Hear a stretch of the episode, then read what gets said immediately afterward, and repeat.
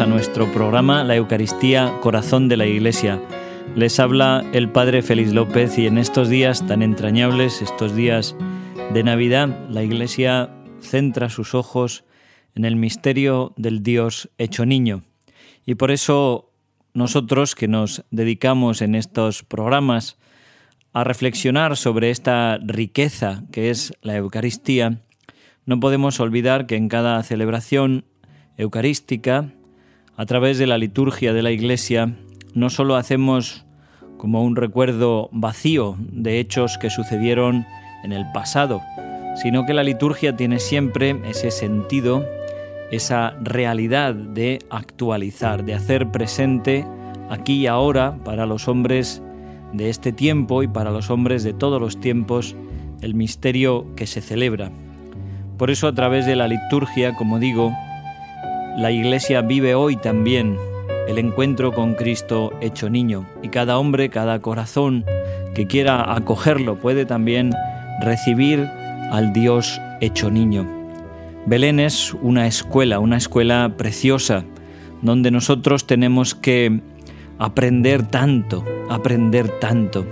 Es necesario fijar los ojos y dedicar tiempo al silencio, dedicar tiempo a la contemplación, a la lectura de los pasajes evangélicos que nos recuerdan y nos narran todos estos hechos. Curiosamente, estos días suelen estar rodeados a veces de un ruido excesivo y muchas veces las músicas, los folclores, la exterioridad viene a convertirse en un obstáculo para llegar al corazón del misterio.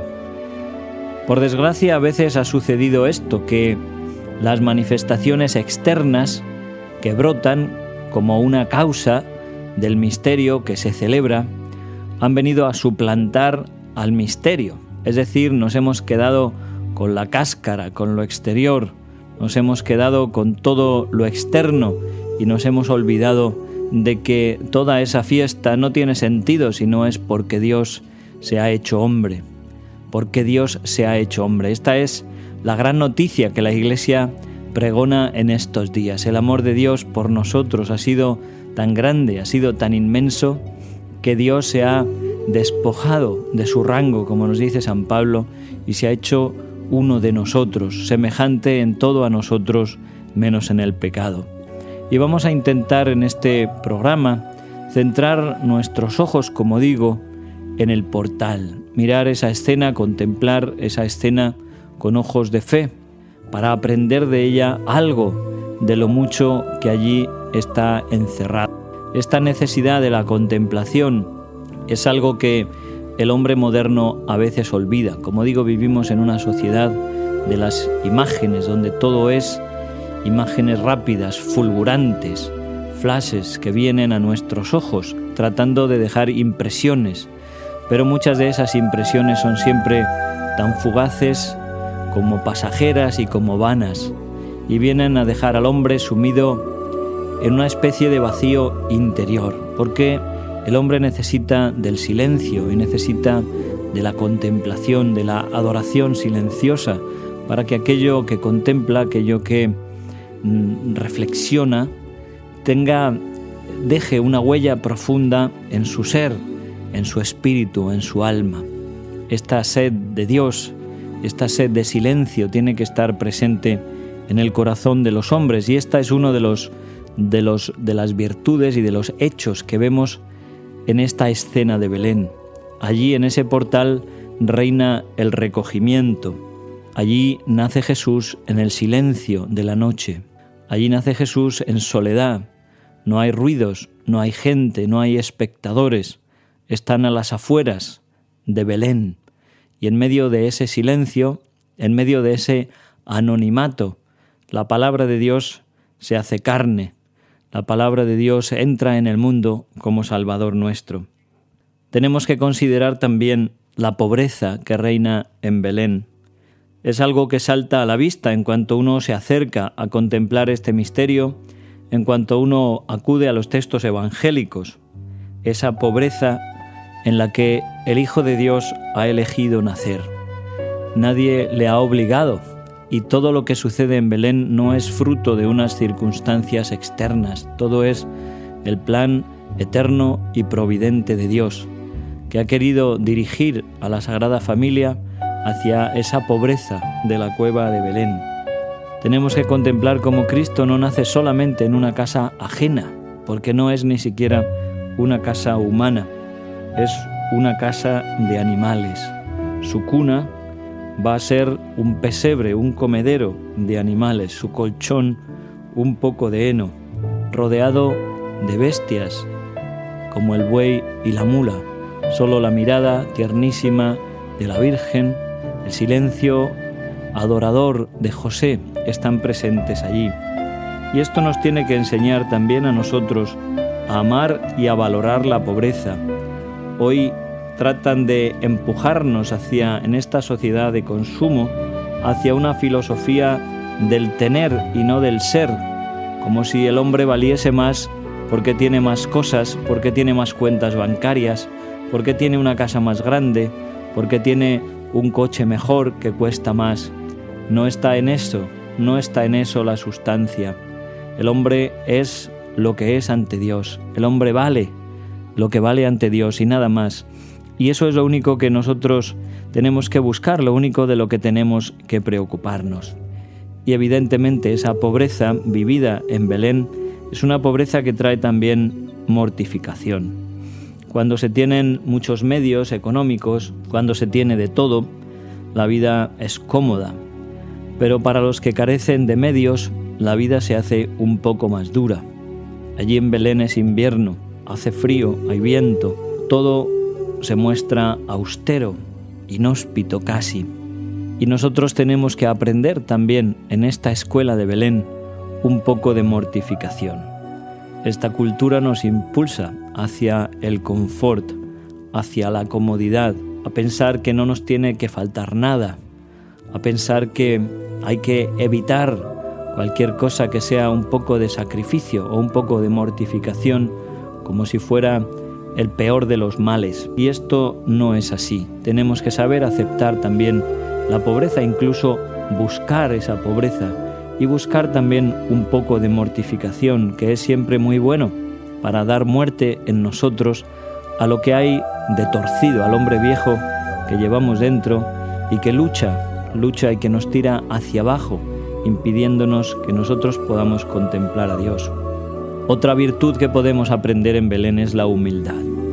Esta humildad que nunca llegaremos nosotros a comprender, como el Hijo de Dios, en ese acto de humildad suprema, eso sí que es una humillación verdadera. El Hijo de Dios se despoja de su rango y toma la condición de esclavo. Es verdaderamente una caída ontológica, una parábola hacia abajo, donde Dios se hace lo más pequeño, lo más humilde, donde Dios se hace lo más pobre, para levantarnos a todos los hombres con Él. ¿Cuánto tenemos que aprender nosotros?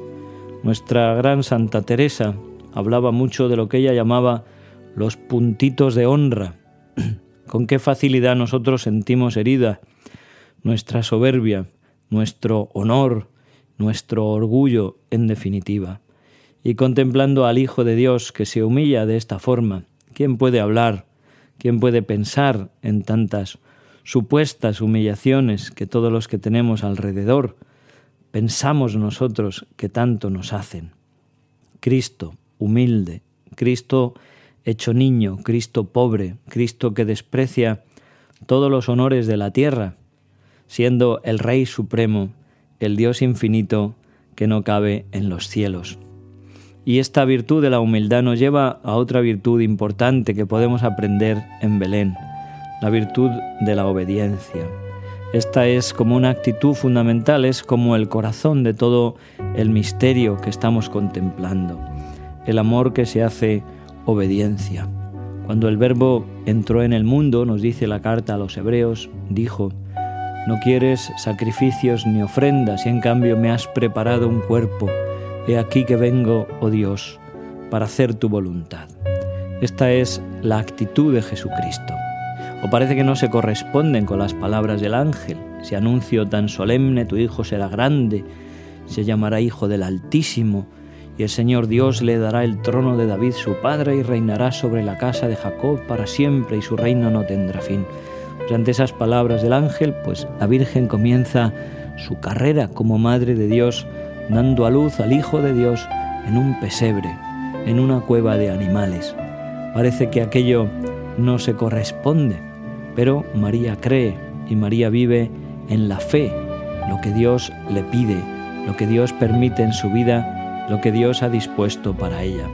Lo mismo San José, este varón justo, esta figura tan silenciosa, al mismo tiempo tan fuerte, este hombre justo al que Dios ha querido confiar la custodia de sus tesoros en esta tierra, la Virgen Santísima y su propio Hijo, el Verbo hecho carne, a quienes, como digo, Dios confió a esa custodia de San José. San José no habla, no dice, solamente hace.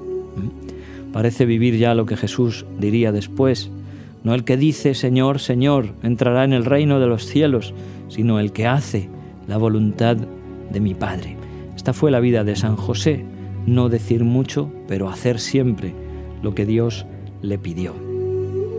Y también, como digo, nosotros tenemos que aprender esta obediencia, esta sumisión amorosa a Dios como Padre, esta sumisión amorosa a lo que Dios dispone en su providencia. No se oyen en el pesebre de Belén y en el portal de Belén gritos de rebeldía contra Dios. No hay oposición a lo que Él quiere, a lo que Él permite. María, José saben vivir con paz y con alegría lo que Dios les pide. Si nosotros les miramos desde fuera con nuestros ojos humanos, podríamos pensar que son como abandonados por Dios. Míralos, nadie los quiere. Parece como que Dios les hubiera dejado de la mano. Y es precisamente ahí, a través de ese abandono, a través de esa pobreza, donde Dios está realizando su plan de salvación sobre los hombres. Allí María y José ejercitan también la fe, la fe que les dice que ese niño que va a nacer es el Hijo de Dios verdadero, el Dios altísimo, el Dios omnipotente. Y es una actitud de María llena también de esperanza. Ellos conocen su propia debilidad humana. María dice, el Señor ha mirado la humildad de su esclava. Y José duda también ante la responsabilidad inmensa que Dios le pone en sus manos, ni más ni menos que ser el custodio de la Sagrada Familia. Pero ante estas dificultades, ante estos retos que les supone la misión que Dios les confía, ellos creen y ellos se abandonan, hacen un acto enorme de fe, de esperanza, de saber que ese Dios que les pide aquello, que les confía esa misión, es un Dios fiel, un Dios que asiste siempre con su gracia, un Dios que no abandona. Por eso también José y María están llenos de amor, con los ojos fijos en este niño, ese niño pequeño que es todo el amor de Dios hecho carne por nosotros.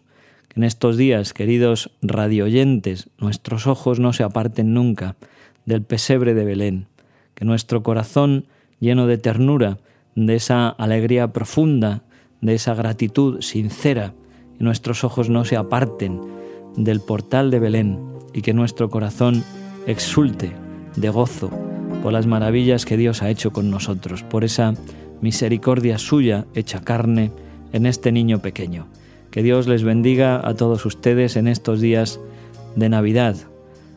Que la Virgen María, Madre de Dios y Madre nuestra, nos conduzca de la mano y nos deje sus ojos purísimos para que podamos mirar a ese niño.